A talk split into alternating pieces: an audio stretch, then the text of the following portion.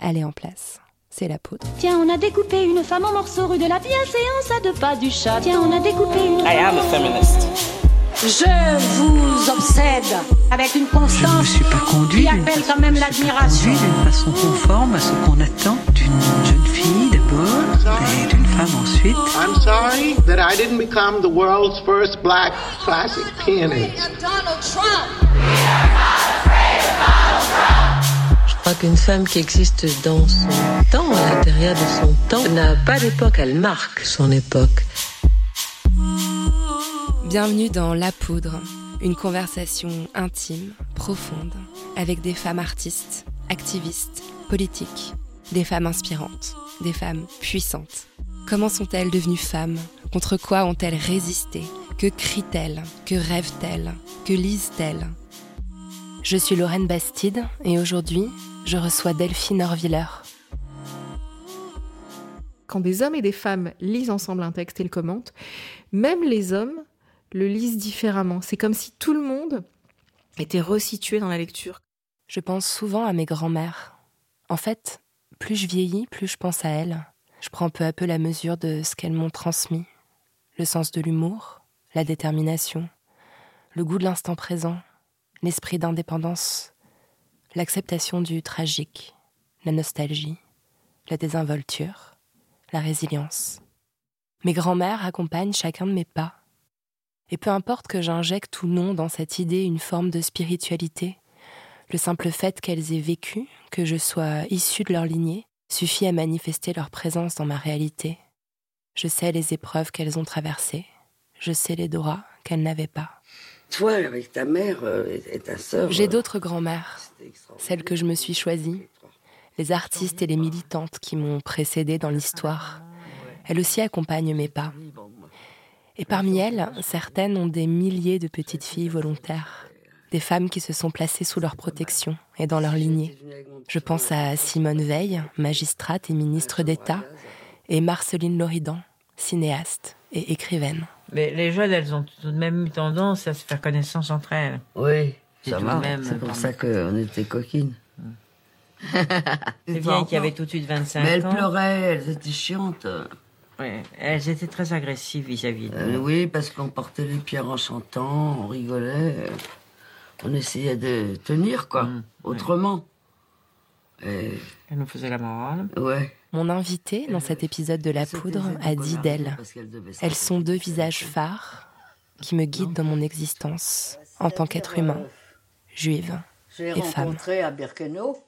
Elle était logée dans la Koya en face de la mienne. Euh, C'est-à-dire euh, une espèce de, de bas-flanc comme ça, en bois. Avec Delphine Erviller, nous avons parlé de silence, de parole et d'incarnation. Et alors, euh, elle est plus mûre que moi, disons. Delphine Orviller, vous êtes rabbin ou rabbine, vous acceptez les deux, je crois. Et ça fait de vous une rareté. Vous êtes l'une des euh, trois seules femmes en France à exercer cette fonction. Vous êtes aussi essayiste, autrice de plusieurs livres, dont le dernier vient d'être publié, Réflexion sur la question antisémite. Et il vient répondre à une brûlante actualité, un chiffre qui vient lui aussi de tomber 74% d'actes antisémites en plus en 2018. On voit dans les journaux, sur les réseaux sociaux, se multiplier des images de graffitis terrifiants, euh, d'effarantes vidéos où on insulte, où l'on hait. Les médias vous ont toujours aimé, mais ces derniers temps, euh, c'est particulièrement vers vous qu'on tend euh, le micro, qu'on tourne les caméras. C'est à vous que revient la charge immense d'être celle qui vient poser des mots sur tout cela. C'est à vous que revient la charge d'apaiser la France face à ces images. Quelles ressources vous déployez pour endosser ce rôle-là? Moi, je ne sais pas si j'ai vraiment le, sentiment de, l'endosser. J'ai surtout le sentiment aujourd'hui que j'aimerais que beaucoup de gens prennent conscience que c'est pas un, un combat euh, particulier ou le combat des juifs ou plus largement le combat de ceux qui sont touchés par la haine. Mais je me pose tout le temps la question de comment euh, on peut aujourd'hui activer des relais de parole. Et donc, si je peux servir à ça, c'est ce que j'essaie de, faire. On est dans un temps où les gens euh, euh, ont des empathies très sélectives. hein. Les gens s'imaginent que les juifs doivent lutter contre l'antisémitisme, les personnes ou musulmane contre le racisme, que les gays doivent lutter contre euh, les propos homophobes et, tout ça, c'est une négation de notre humanité, mais aussi de la promesse républicaine. Moi, je me dis que je voudrais être juste un des visages euh, de cette lutte et euh, j'ai l'impression de pas arrêter de le répéter que c'est pas aux juifs de lutter contre l'antisémitisme. Donc euh, voilà je me dis qu'on a tous le devoir de se poser la question des responsabilités personnelles avoir une espèce de conscience que ça viendra pas d'un autre la fin de ces paroles haineuses et ça viendra pas non plus de plans gouvernementaux ou de pouvoir public ça viendra d'une possibilité de chacun de tout un chacun dans notre République, de sentir que quand l'autre est frappé, en réalité, c'est lui qui est balafré, qu'il y a quelque chose euh, qui rejaillit sur nous tous de cette haine, même quand elle porte pas le nom de l'atteinte à notre groupe, à notre couleur de peau, à notre identité à nous. Hmm en écoutant votre discours, euh, enfin quand je vous entends dans les médias, puis que je vous entends encore là maintenant aujourd'hui, je me dis que c'est une bonne chose que la rabbin euh, la plus connue, la plus écoutée de France euh, soit une femme issue de la mouvance la plus libérale du judaïsme. En tout cas, moi, je me dis simplement qu'il faut qu'on se rappelle que nos traditions religieuses, elles parlent par des voix plurielles, euh, y compris par des voix qui ont souvent été les voix de la périphérie. Alors souvent, c'est vrai que le féminin, il vient raconter ça, il vient raconter la voix de l'éclipsé, la voix de celui, de celui qu'on a mis ou de celle qu'on a mis à la périphérie et qui n'avait pas de possibilité d'avoir une action politique au sens noble du terme. On parlait à sa place ou en son nom, on parlait d'elle, mais on parlait pas avec elle. Aujourd'hui, je crois que c'est extrêmement important que euh, on entende plein de voix au sein de nos traditions religieuses, au sein de nos groupes de parole, euh, pour essayer de, euh, de, vraiment se poser la question de la place qu'on fait à la parole de l'autre. Donc, euh, c'est vrai que moi, je suis bien consciente que, étant une femme, souvent, quand je prends la parole pour parler de mon engagement, mon engagement rabbinique, il y a toujours un moment chez mon interlocuteur où ma simple présence vient casser des idées reçues. C'est-à-dire, les gens se disent, j'ai même pas, n'écoutent même pas nécessairement mmh. le contenu de ma phrase, mais il leur faut un petit temps pour entendre, tiens, elle est rabbin, ça veut dire, hein, pour le dire très concrètement, que tous les rabbins ne ressemblent pas à Rabbi Jacob, n'ont pas nécessairement de barbe, et que si tous les rabbins ne ressemblent pas à l'image que peut-être j'en avais, ça veut dire que tous les juifs ne ressemblent pas peut-être à l'image que j'en avais.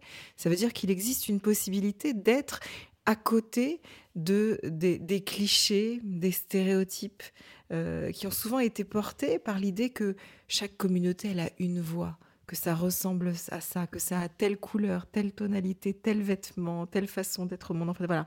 Aujourd'hui, je pense que le, pluralisme et la conscience des pluralités de paroles, ça sert à ça. Ça sert à nous aider à réintroduire de la complexité dans la façon dont on voit l'autre. Mmh.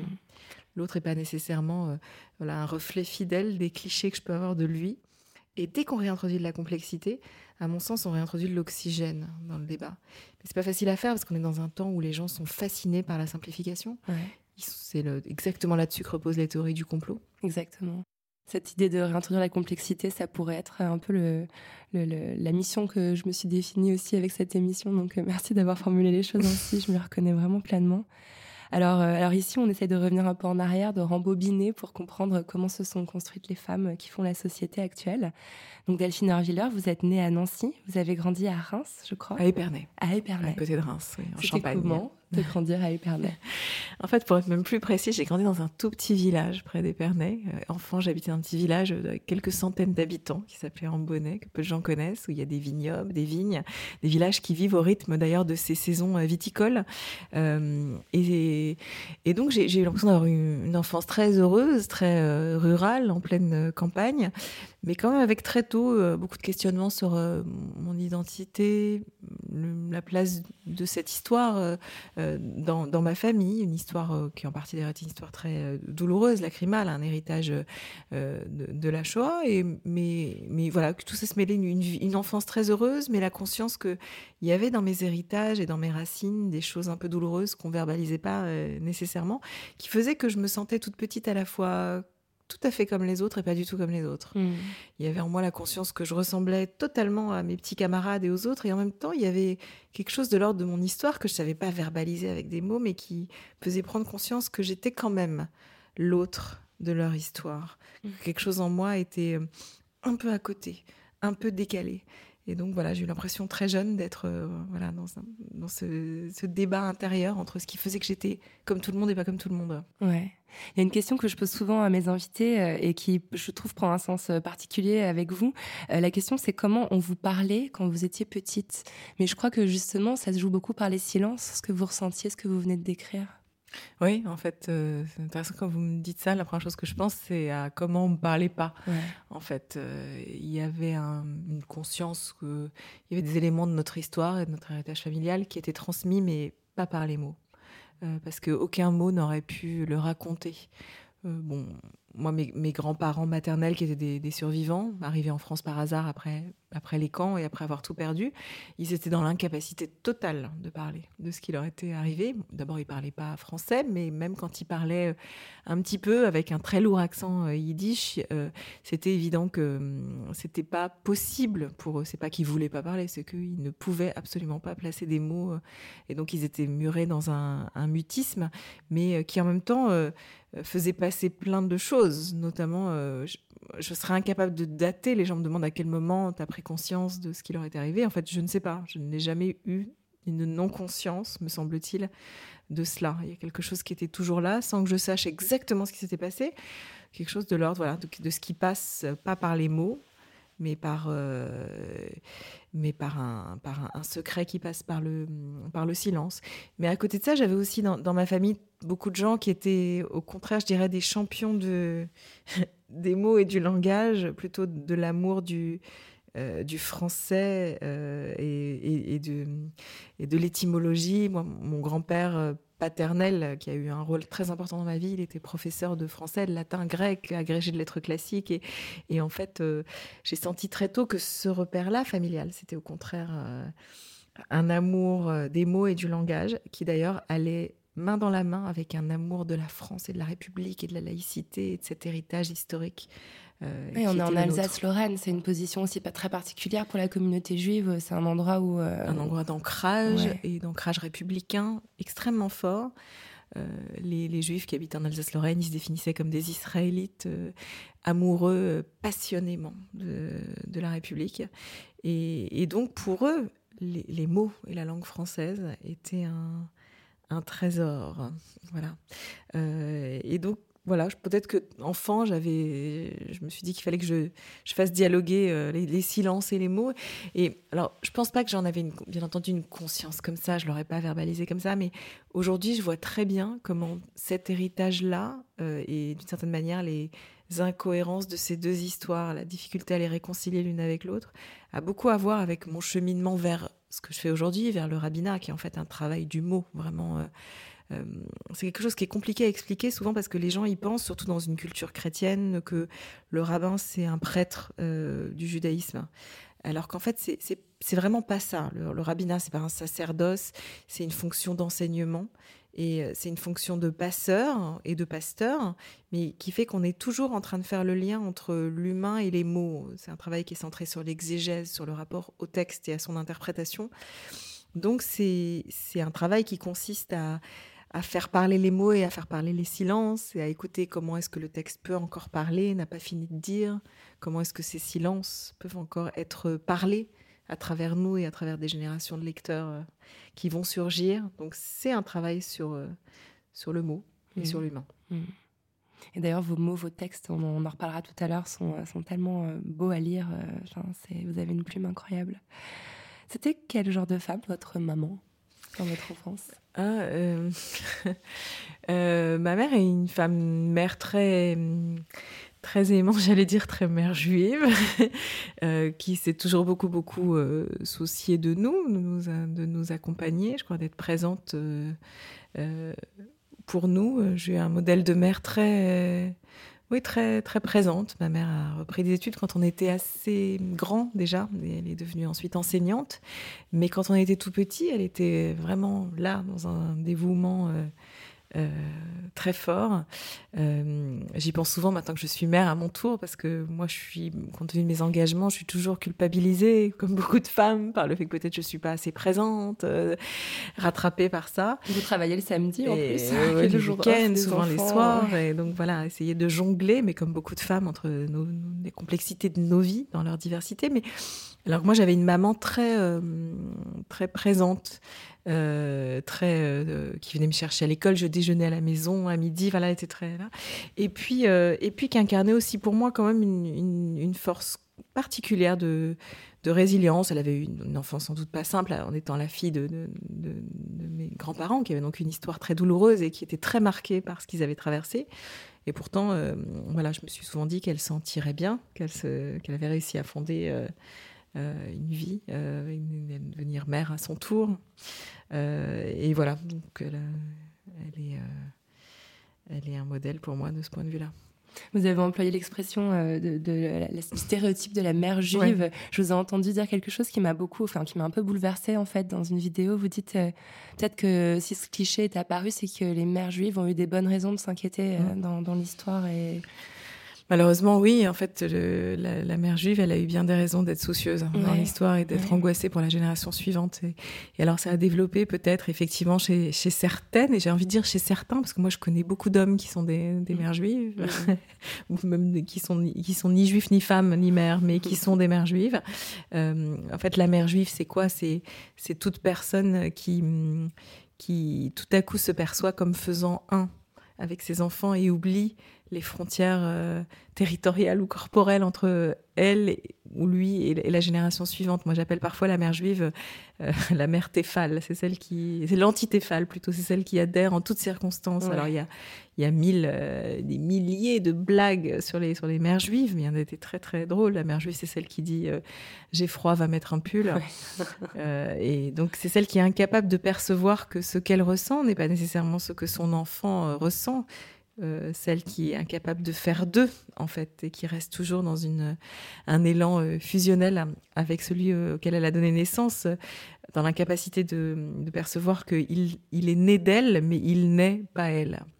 et on peut tous être menacés par ça, en fait. je trouve que l'accès à la parentalité le fait comprendre un peu à tout un chacun, cette espèce de mystère étrange que cet être qui surgit et qui est né de vous n'est pas vous, et que si tout va bien, et dans le meilleur des scénarios possibles, eh ben, il va se décrocher de vous complètement pour être un autre quand bien des circonstances vous n'allez pas comprendre. Euh, mais c'est quelque chose de très dur à faire et c'est encore plus dur à faire quand il y a autour de nous euh, des raisons de s'inquiéter. Des menaces. Ouais. Des menaces objectives, mmh. des choses qui font que euh, on n'est jamais sûr de pouvoir donner à cet enfant les moyens de vraiment se protéger. Mmh. Delphine Arvilleur, vous êtes née femme ou vous l'êtes devenue? Euh, je, j'en sais rien, je crois que j'ai toujours été très féminine, enfin en tout cas me sentant très, très féminine. Euh, euh, J'avais très envie de ressembler à ma mère quand j'étais une petite fille. J'étais sans doute beaucoup dans des, dans des, même des clichés de genre, de vouloir euh, me déguiser en princesse. J'étais, euh, j'étais toujours très triste d'avoir des cheveux tout bouclés qui ne poussaient pas. J'avais toujours l'impression d'avoir des cheveux courts et j'enviais toutes ces petites filles aux cheveux raides euh, qui ressemblaient beaucoup plus aux princesses de Walt Disney que moi. Mais je me suis toujours, oui, je crois, sentie très euh, euh, féminine. Et ce qui est d'ailleurs intéressant parce que quand je suis devenue euh, rabbin, il y a beaucoup de gens que l'accès à cette fonction dérange euh, au sein d'un monde plus traditionnel et, qui donc s'imaginent que quand on fait ce choix de devenir rabbin, c'est qu'on est forcément quelqu'un qui a un problème avec euh, euh, avec le, féminin traditionnel ou qui serait en colère avec en colère contre la féminité la maternité, euh, ça. Et, en fait, je me suis tellement jamais reconnue là-dedans que ça me surprend très souvent quand les gens euh, s'imaginent que mon choix a quelque chose à voir avec euh, une attaque en règle contre euh, le féminin ou la volonté de m'accaparer ou de me venger de quelque chose ou de m'accaparer du, du, masculin ou du, quelque chose qui relèverait d'un pouvoir masculin. C'est quelque chose qui me parle tellement pas que j'ai même souvent du mal à comprendre de quoi les gens euh, me parle. Enfin, c'est souvent le cas quand on vous accuse de quelque chose, ça dit rien. Quand on vous, même parfois, quand, souvent quand on vous insulte, ça dit rien de vous, mais ça dit tout d'un schéma mental de celui qui énonce euh, ces mots. Complètement. Ouais. Ouais. Et je crois ouais. que pour moi, le féminin, il a quand même toujours rimé avec le fait d'être l'autre, de l'histoire. Ouais. Euh, et c'est pour ça que aussi parfois je me reconnais pas dans certaines voix féministes. Je me suis toujours sentie féministe, mais là où je me reconnais plus parfois dans le discours féministe, c'est quand on veut à tout prix que le féminin soit le même.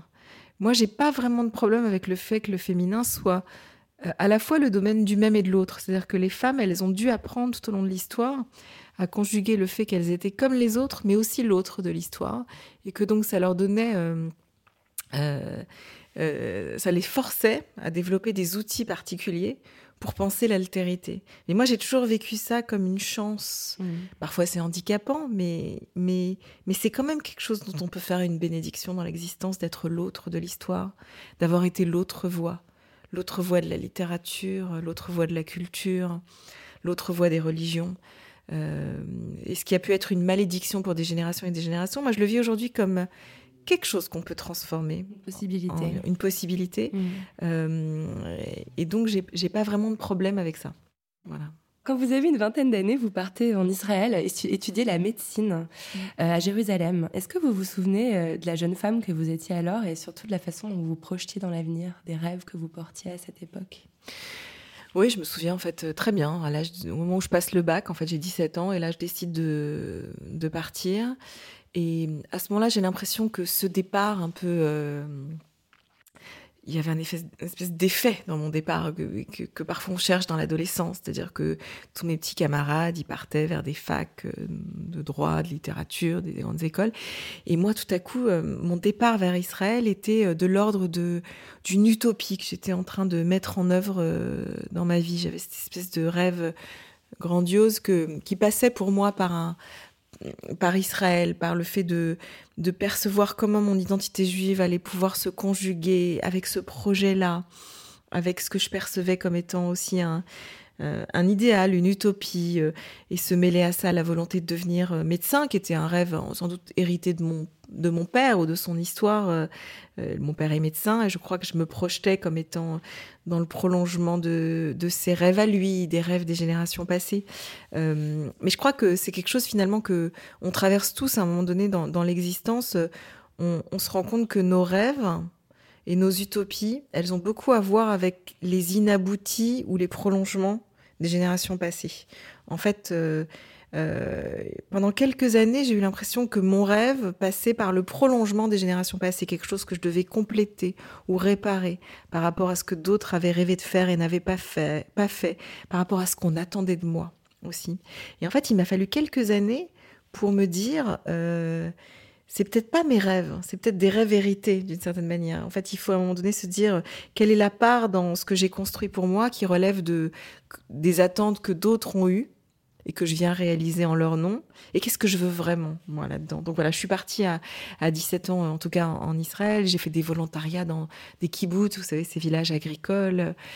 J'étais oui, je crois très utopiste euh, engagée aussi à cette époque euh, politiquement. C'était l'époque où euh, Rabin était Premier ministre, euh, Yitzhak Rabin était Premier ministre d'Israël, euh, des, des accords de paix se Il y signaient. avait de l'espoir beaucoup. Il y avait de en l'espoir, fait, c'était ouais. Oslo, on croyait que ça y est, on avait trouvé la, la solution et que, bien entendu, la paix, elle était là et que hum, ma génération avait la chance tout à coup de pouvoir vivre euh, ce, ce moment incroyable. Et puis, euh, et puis bien sûr, voilà, tout s'est effondré un soir euh, euh, du mois de novembre 1995. Moi, j'étais sur cette place au moment où voilà, le Premier ministre est assassiné. Et puis ensuite, c'est un enchaînement euh, euh, terrible euh, avec des, attentats euh, euh, pas quotidiens, hebdomadaires. Je me souviens que toutes les semaines, on avait un, bus qui explosait euh, euh, à Jérusalem où j'habitais. On vivait dans un, avec un sentiment de peur, de, terreur, de rêve saccagé. Euh, il y avait l'assassinat d'un premier ministre par un juif israélien, le terrorisme palestinien qui frappait.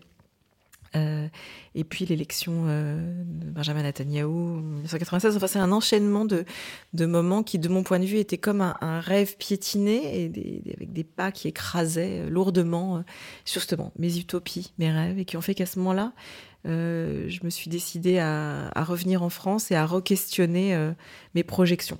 Voilà, qu'est-ce que je pouvais bien faire de tout ça? J'allais vous demander si c'était justement ce renversement de l'histoire auquel vous avez assisté de très très près qui vous a donné envie d'épouser la carrière de journaliste que vous avez euh, Mm. euh, voilà, exercée pendant plusieurs années après ça. En fait, euh, au moment où je rentre en France, euh, donc en 1996, par là, je, je, je cherche ce que je vais bien pouvoir faire, qu'est-ce- dans quoi je vais pouvoir me projeter. Et à ce moment-là, j'ai une conscience, c'est que je, je crois beaucoup à, je crois beaucoup à l'écoute et à l'écrit, aux, aux- aux médias dans le sens euh, noble du terme, c'est-à-dire la nécessité de faire des ponts et des liens entre des expériences des gens et la façon dont on va les raconter. Et tout à coup, euh, tout à coup, le, journalisme apparaît comme étant un, lieu très privilégié euh, pour explorer cette idée-là. La médecine l'était aussi d'une autre manière. Moi, j'ai l'impression que ce que j'ai pu chercher dans la médecine pendant quelques années ou dans le journalisme, et finalement aujourd'hui dans le rabbinat, euh. Est un peu de la, la même chose. Mais c'est marrant parce que justement, ben, la question à l'origine, je vous la posais comme ça. Quand, quand vous parlez, euh, enfin moi, dans le métier de journaliste que j'ai la, la chance d'exercer depuis de nombreuses années, ce que j'aime, c'est qu'on apprend tout le temps. Et, euh, et quand vous parlez du métier de rabbin, vous employez un- cette expression-là aussi, que c'est un espèce d'apprentissage où on est éternellement euh, étudiante. Et je trouve qu'il y a vraiment des, des ponts entre les deux fonctions, clairement. Bah, c'est centré sur l'écoute, en fait, sur l'idée qu'il y a quelque chose dans la parole de l'autre euh, qui peut encore parler, qui est, que vous allez pouvoir traduire autrement et que vous allez pouvoir faire passer à d'autres, alors à des lecteurs, à des auditeurs ou, à des gens qui étudient ou à des générations nouvelles. Donc il y a une fonction d'enseignement, une fonction d'écoute et puis c'est accueillir le récit de l'autre comme quelque chose de de sacré, c'est-à-dire se poser pour accueillir. Alors, c'est pas le cas dans tous les métiers de journaliste. Enfin, là, par exemple, le moment qu'on vit maintenant, c'est un vrai moment euh, d'écoute et, et, et posé et doux, ce qui est pas nécessairement facile à faire quand on est dans un temps où des médias sont dans un, euh, une télé continue où il faut fournir et faire euh, ce que les gens appellent aujourd'hui du, buzz, des événements. Là, on est d'une certaine manière dans le contraire de, l'écoute. On est dans un dans un, bruit de fond euh, troublant qui justement en fait floute l'écoute et permet pas d'aiguiser vraiment son oreille. Donc euh, donc voilà, moi ce qui m'intéresse en tout cas c'est les moments d'éc- d'écoute de l'autre et, le moment où on accueille une parole comme un récit sacré. Hmm. Alors, en 2002, vous êtes à New York et un rabbin qui constate votre euh, passion euh, pour les textes du Talmud vous dit pourquoi tu ne deviens pas rabbin? Et, euh, et vous pensez que c'est un peu une blague, c'est une espèce de révélation aussi dans votre vie? Et je me demande si vous n'avez pas en fait un peu attendu une sorte d'autorisation pour épouser ce qui était votre destin? Oui, c'est vrai. Je, me souviens clairement de cette conversation où j'étudiais beaucoup, mais vraiment m'était pas venu à l'idée. J'avais pas verbalisé la possibilité du rabbinat parce que j'avais pas de modèle de ça dans, dans ma vie. euh, Je me serais pas autorisée à le penser ou à le dire. Et, et tout à coup, il y a cette conversation avec euh, à New York avec ce, ce- cette personne qui me dit mais avec ton parcours, pourquoi t'envisages pas le rabbinat Et je me souviens très bien de ce moment où j'explose de rire, hein, mais vraiment convaincue que c'est une très bonne blague. C'est cela, oui. Et, euh, et, et là, lui ne rit pas. Et il y a ce moment de décalage entre euh, ce que je perçois comme une blague et son sérieux à lui, qui crée un effet de révélation pour moi à cet instant. Tout à coup, je me dis, mais est-ce que ça pourrait ne pas être une blague, un sujet de plaisanterie? C'était la chose la plus sérieuse qu'on m'ait dit ou que je puisse me dire, voilà. Et à ce moment-là, le, donc l'idée germe et ça me semble comme une évidence que j'ai cherché ça à travers bien des, des cheminements. Je repense à ce moment-là et comme j'y pense très souvent, il y a une, il y a une légende, une vieille, enfin un vieux proverbe juif qui dit euh, euh, surtout ne demande pas ton chemin à, euh, à quelqu'un qui le connaît parce que tu risquerais de pas te perdre. Et, en fait, à ce moment-là, je me dis euh, que c'est fou comme ces moments où, peut-être on a l'impression qu'on s'est perdu et qu'on a fait des demi-tours, qu'on avait l'impression de s'être planté de route ou d'avoir pris le mauvais embranchement à un carrefour. En fait, ils sont le chemin et que j'avais besoin de passer par tous ces lieux euh, géographiques ou tous ces ancrages, ou ces changements d'idées pour que ça m'emmène à cet instant-là où tout à coup ça devient possible. Et ça n'aurait pas été possible si j'avais pris une ligne droite. Une droite, non. Hmm. Et, euh, et puis là, à ce moment-là, les choses ensuite s'enchaînent très vite.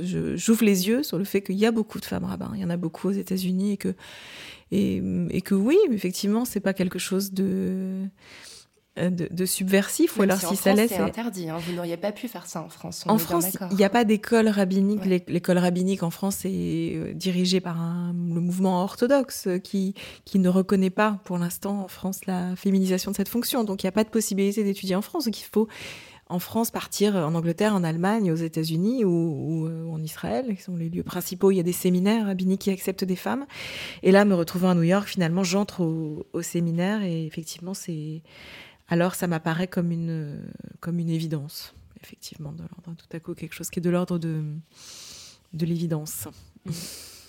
Alors, euh, alors en, en France, on ne peut pas euh, étudier quand on, est, quand on est une femme. Par contre, on peut quand même devenir rabbin. Vous avez été euh, ordonné à la synagogue du 15e arrondissement en 2008. J'ai vu les photos. Vous êtes enceinte.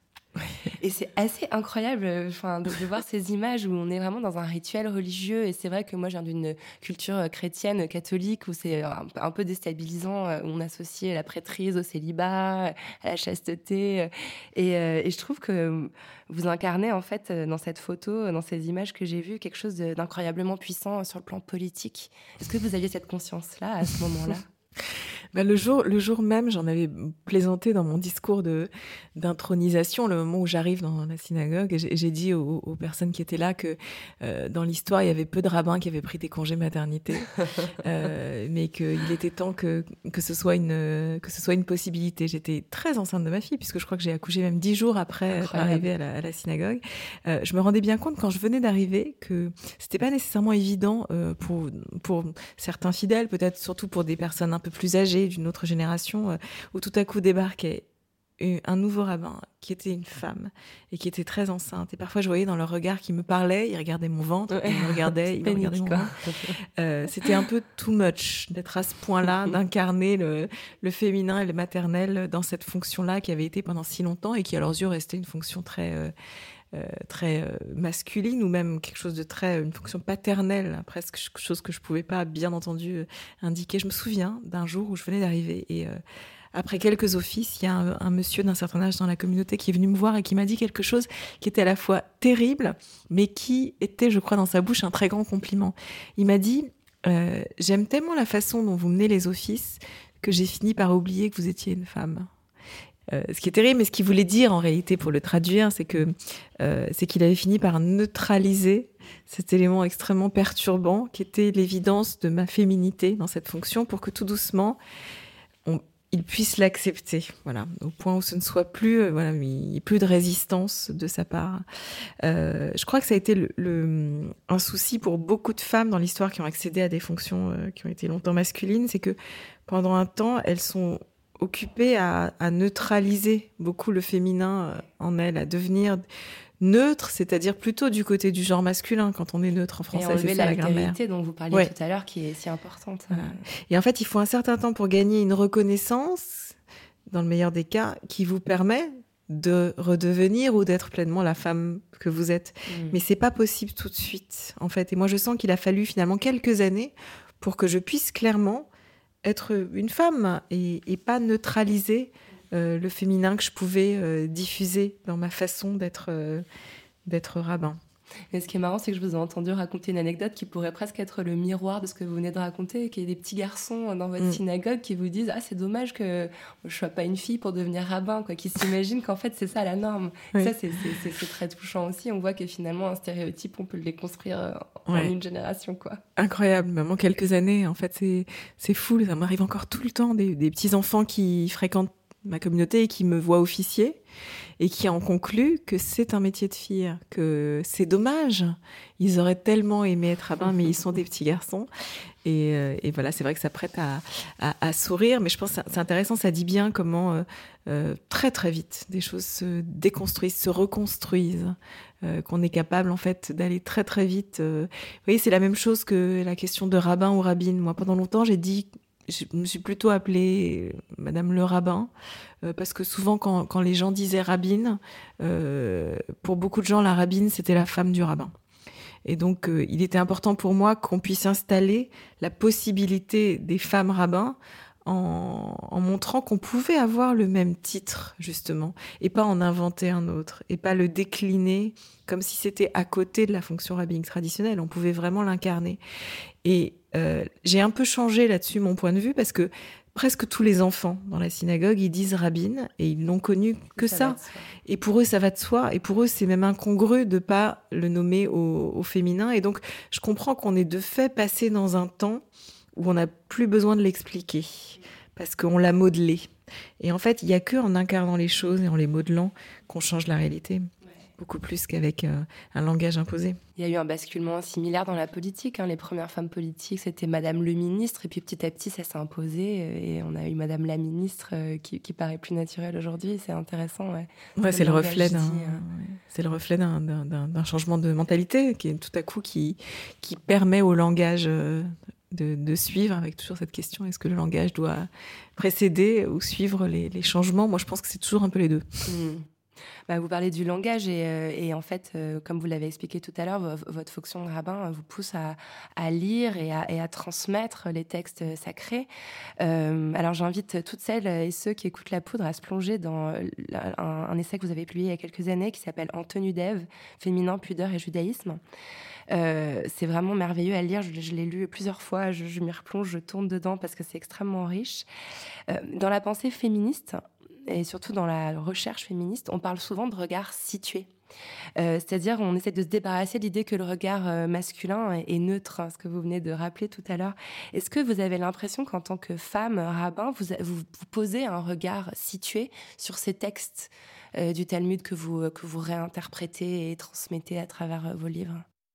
Oui, sa- sans, aucun doute. Là où c'est compliqué d'en- parler, c'est que bien souvent les, gens me disent euh, qu'est-ce que ça change qu'une femme soit rabbin dans la façon dont on exerce euh, euh, cette fonction. Et en fait, le malentendu euh, que souvent suggère cette question, c'est que les gens s'imaginent que parce que je suis une femme, je vais exercer mon métier avec beaucoup plus euh, d'empathie, de douceur euh, ou d'écoute. Voilà. Mm. Et, et donc en fait, il faut pouvoir dire que oui, ça change tout et en même temps ça change rien. C'est-à-dire que euh, ça change beaucoup de choses, mais pas nécessairement de l'ordre de ces clichés-là. Moi, je connais beaucoup maintenant de femmes rabbins qui sont pas nécessairement euh, plus dans l'écoute que des hommes qui exercent ces fonctions. Et je connais des voilà des femmes beaucoup plus euh, belliqueuses euh, euh, ou qui parfois seront menacées par un, un, comme ça peut nous arriver à tous mais plus que des hommes. Donc c'est pas il faut il faut être capable de sortir de de ces clichés là et pourtant moi je pense vraiment en fait que la différence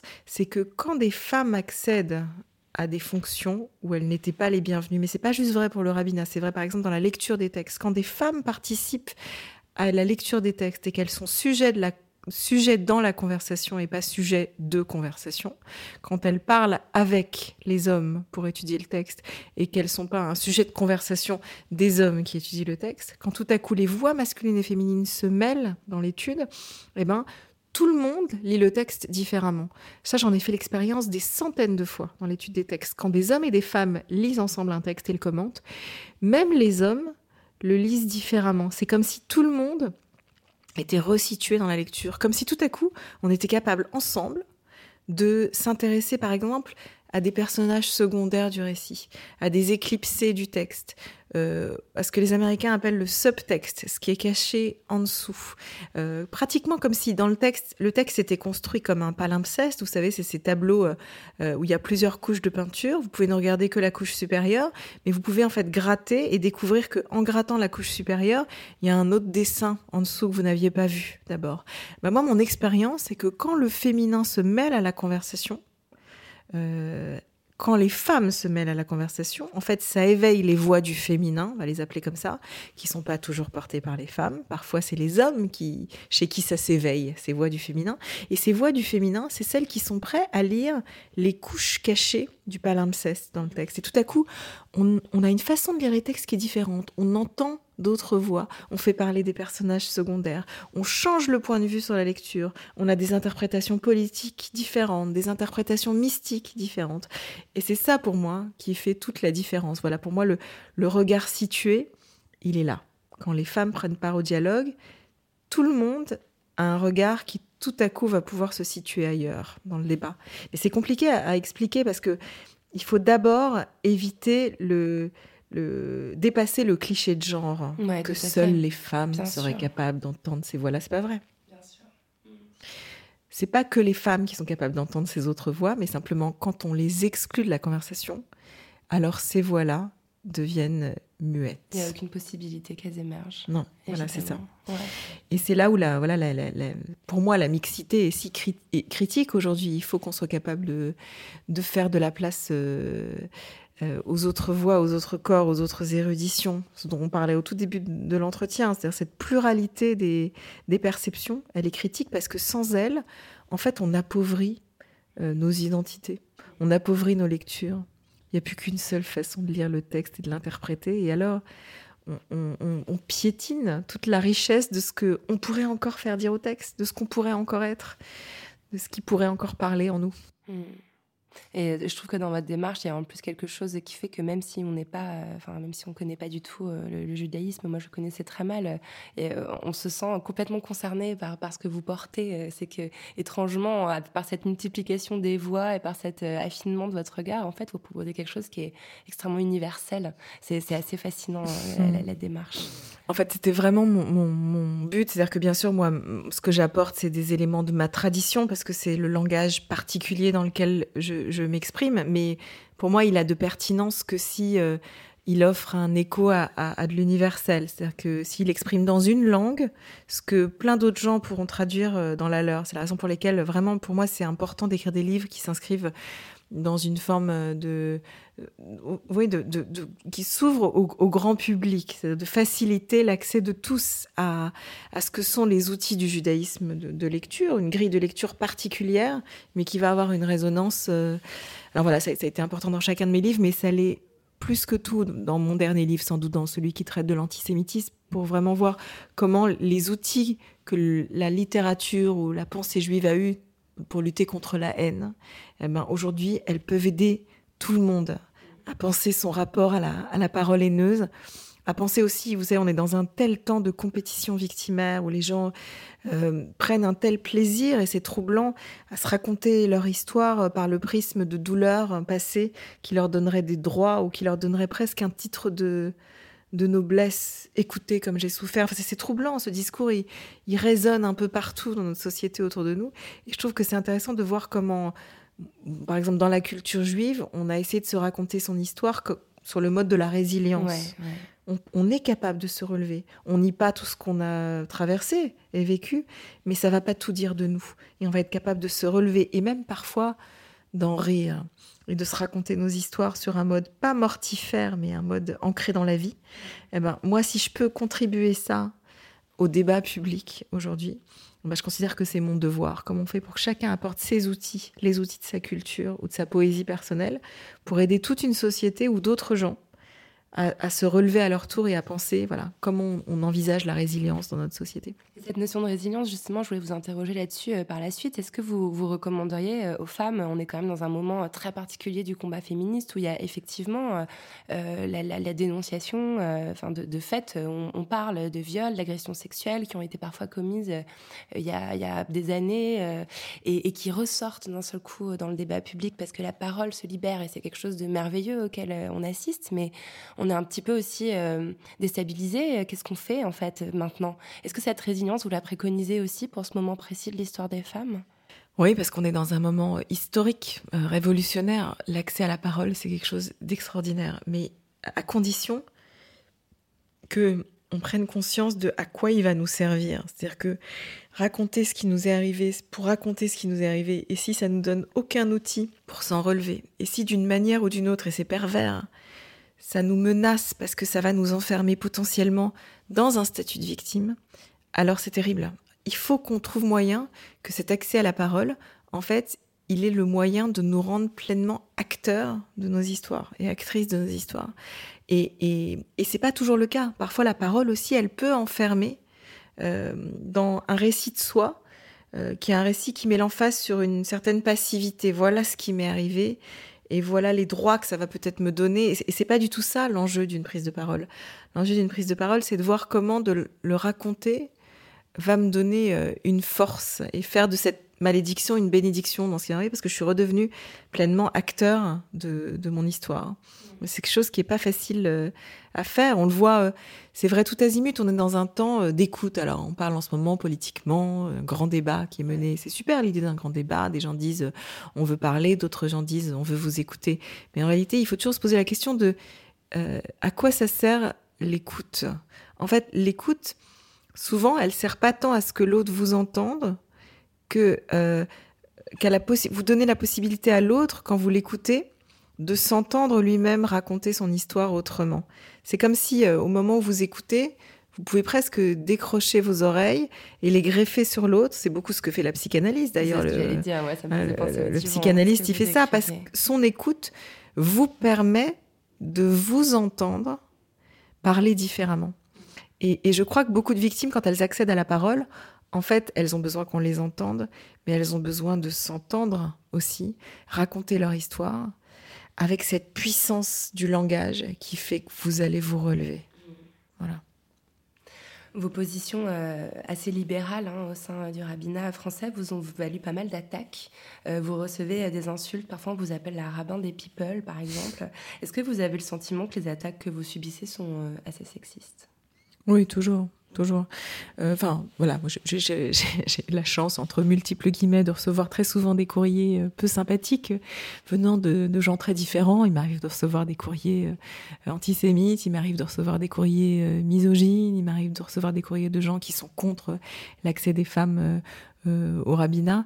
Mais c'est vrai que très souvent, il y a un élément de sexisme, de misogynie, où on me dit, euh, bien sûr, que ma place euh, n'est pas là, que je devrais retourner euh, euh, à ma cuisine ou à mes, à mes enfants. C'est très caricatural. Ce qui est intéressant, c'est que parfois, mais ça va sans doute pas vous surprendre, c'est des paroles qui sont énoncées par des femmes, hein, par des femmes qui, elles, s'inscrivent dans un modèle très traditionnel et que, bien sûr, l'accès d'une femme à des fonctions de responsabilité ou des fonctions politiques, c'est-à-dire d'expression publique, euh, ou à l'érudition, eh bien, vient questionner de façon beaucoup trop violente pour elles euh, le territoire limité dans lequel elles ont choisi d'être. C'est-à-dire qu'il devient alors, le pré-gardé euh, de les gardiennes du temple qu'elles sont de la tradition d'une certaine manière. Et c'est vrai dans toutes les traditions religieuses.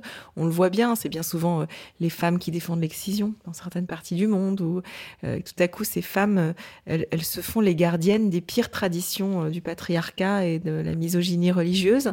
Et donc voilà, moi souvent c'est ce que j'ai, c'est ce que j'ai à, en- à entendre. Ou bien sinon le fait que très souvent je suis attaquée, euh, on me renvoie à, mon corps euh, en plein de circonstances, euh, comme si mon corps féminin allait invalider ma fonction ou mon esprit ou le sérieux de mon érudition ou de mon engagement. Par exemple, un petit détail, euh, il se trouve que quand j'avais euh, 18 ans, euh, euh, je faisais plein de petits boulots pour financer mes études et entre autres, euh, pendant quelques temps, j'étais mannequin, euh, comme j'ai été d'ailleurs, euh, j'ai vendu des vêtements euh, dans des... été serveuse, enfin j'ai fait plein de petits boulots comme ça. Mais euh, le fait d'avoir été mannequin pendant quelques mois, quelque chose de totalement anecdotique dans ma vie, euh, vraiment, eh ben, c'est euh, c'est quelque chose qui m'est tout le temps rappelé, surtout par des gens qui pensent qu'à travers cet argument, ils vont invalider euh, le sérieux, Votre compétence ma compétence. Comme on fait souvent avec Voilà. les femmes de pouvoir. C'est ça. En fait, il faut Mhm. rappeler qu'en fait, je ne suis qu'un être euh, sans doute superficiel. euh, je ne suis qu'un corps. je ne suis que celle qui s'inscrit sans doute dans la tentation, voilà, dans la superficialité. et c'est troublant, comme voilà, si souvent c'est à ça qu'on veut ramener les femmes, euh, comme si en- elles, étaient, elles étaient forcément un peu, un peu plus nues, avec un peu moins de consistance, euh, voilà. Et, euh, et donc c'est quelque chose qui est pour moi toujours très intéressant, on va dire, et troublant. Hmm. Vous parlez de corps et ça tombe bien, j'allais vous poser la question un peu bizarre, la question rituelle de la poudre. Comment vous entendez-vous avec votre utérus, Delphine Narvillard Euh, je ne connaissais pas cette question euh, traditionnelle, mais vous savez l'importance du rite. Je ne veux pas changer les traditions. Oui, merci Euh, je crois plutôt bien. En tout cas, j'ai pour lui une immense reconnaissance pour. vous savez, en, en hébreu et en arabe, un des noms de Dieu, c'est. Alors en arabe, on dit Al-Rahim et en hébreu, on dit Ar-Rahman. Ça veut dire le, un des noms de Dieu, c'est le miséricordieux, la miséricorde. Mais en fait, l'étymologie de ces mots dans les langues sémites, c'est euh, l'utérus. En fait, Dieu porte pour nom, entre autres, un des noms du divin, c'est la matrice. C'est-à-dire celui qui est capable euh, de... C'est quoi une matrice? C'est c'est la, fonction de faire de la place à l'autre. En fait, l'utérus, c'est la, matrice, c'est la, la, la capacité à faire en soi un espace pour que l'autre y grandisse et surgisse en vous puis hors de vous. Et je trouve qu'il n'y a rien de plus puissant. C'est pas étonnant que dans ces langages traditionnels, ce soit une fonction du divin. Je crois qu'il n'y a rien de plus transcendant et puissant comme capacité que de se dire qu'on a la capacité en soi de créer un espace pour que de l'altérité, du non-soi, grandisse et surgisse. Et c'est exactement, à mon sens, ce dont on est malade aujourd'hui. Voilà. On a une société qui a peut-être la problématique politique qu'on vit aujourd'hui, c'est une problématique euh, hystérique au sens de hystérie, c'est de l'utérus. Voilà, c'est ça étymologiquement. Mhm. C'est que les gens s'imaginent qu'ils euh, doivent se décontaminer de l'autre. Vous voyez, on entend à toutes les sauces cette idée que on est chez nous, que l'autre n'est pas chez lui, que pour être vraiment soi, il faudrait se débarrasser de l'étranger ou de l'étrangeté ou tout ce qui nous contamine, tout ce qui nous pollue, toute l'altérité qui nous empêche d'être nous-mêmes euh, sous les traits euh, de l'étranger, du juif, des femmes, des homosexuels et que sais-je encore. Voilà, toutes ces figures de, de l'altérité finalement dans nos sociétés. Et c'est intéressant parce que c'est comme si on voulait se débarrasser de la fonction matricielle d'un utérus en nous. Qui accueille l'autre qui accueille l'autre et qui surtout sait que il, y a, il vit un moment sacré quand il sait qu'il y a de l'autre en lui. Euh, et il y a toujours de l'autre en nous. En fait, on est qui on est parce qu'on a été entre guillemets altéré. On a rencontré de l'altérité, un autre qui nous a changé. Et de ce point de vue-là, je trouve que l'expérience de la grossesse, elle est euh, spirituellement, euh, on va dire mystiquement extraordinaire. Les femmes le vivent comme ça, mais je pense que les hommes ont la possibilité de vivre d'autres formes de, grossesse, de transformation. Mais c'est vraiment où vous savez que parce que vous avez accueilli de l'autre, ce produit en vous, du neuf et de l'inédit auquel vous pouvez donner naissance, et la capacité de vous retirer un tout petit peu de vous-même pour percevoir euh, ce qui grandit d'autres en vous, euh, c'est une leçon euh, extraordinaire, c'est un moment spirituel, mais moi j'ai envie de dire c'est un moment politique, voilà. Dans, ce moment politique qu'on vit, c'est un vrai... c'est un, vrai, une, voilà, une, puissance pour nous de, réflexion qu'on devrait travailler. Mmh. Moi, je retiens que Dieu est une femme, là, après ce que vous m'avez dit. Je me fais ma petite sauce à moi, mais euh, c'est passionnant. En tout, cas, c'est voilà, je pense que c'est. Vous savez, la, Bible, elle dit qu'on est créé à l'image de Dieu et que le premier homme, il est créé masculin et féminin. C'est qu'il y a du masculin et du féminin dans tout, dans le, dans le transcendant aussi. En mmh. fait, on est. Euh, qu'est-ce que c'est que le masculin et le féminin En fait, pour les mystiques, et ça c'est vrai dans toutes les traditions religieuses, le masculin, c'est la capacité à donner et le féminin, c'est la capacité à recevoir. Et il faut pouvoir vivre dans la vie dans cet équilibre-là, être capable de donner et être capable de recevoir. Et être capable de recevoir, c'est tout sauf de la passivité. C'est quelque chose de très actif de savoir accueillir et recevoir. Mmh. D'ailleurs, vous faites, allusion à ce que vous décrivez dans En tenue d'Ève, euh, qui m'a passionné. Vous, vous revisitez en fait euh, l'étymologie euh, du mot qui est employé quand on raconte l'histoire d'Adam et Ève. Mm. Et en fait, tout le monde a interprété ce, mot comme elle vient de la côte d'Adam, donc elle est littéralement un objet issu de l'homme, alors qu'en fait, vous dites que non, c'est à mm. côté le vrai mot. c'est passionnant de lire ça. C'est un grand malentendu de, de l'histoire parce que on est Imaginons ce qu'aurait pu être notre civilisation si on avait traduit ce mot par à côté, que la femme qui surgit dans l'histoire est à côté, dans la possibilité d'un face-à-face, un face-à-face avec l'homme et d'une relation de sujet à sujet. Mais dès qu'on dit qu'elle est sortie de la côte d'Adam, alors là, c'est une relation de sujet à objet, euh, un être secondaire par rapport au masculin premier. Et là, pour le dire très simplement, il y a comme un os. En fait, la femme, c'est l'os de l'histoire, et à ce moment-là, ça peut pas bien se passer tant qu'on ne rétablit pas la possibilité d'un face-à-face. Mm. Delphine Orvillard, est-ce que vous avez accès à votre chambre à vous, malgré toutes ces responsabilités, toutes ces sollicitations que vous recevez quotidiennement? Euh, J'essaie très souvent d'en retrouver le, le chemin. J'ai l'impression de trouver le chemin de ma chambre euh, très souvent dans, dans les textes, dans les livres, euh, dans la poésie dans la chanson, dans ces moments qui sont en fait toujours liés à de la poésie ou un rapport à, une, bibliothèque intérieure, on va dire. Voilà.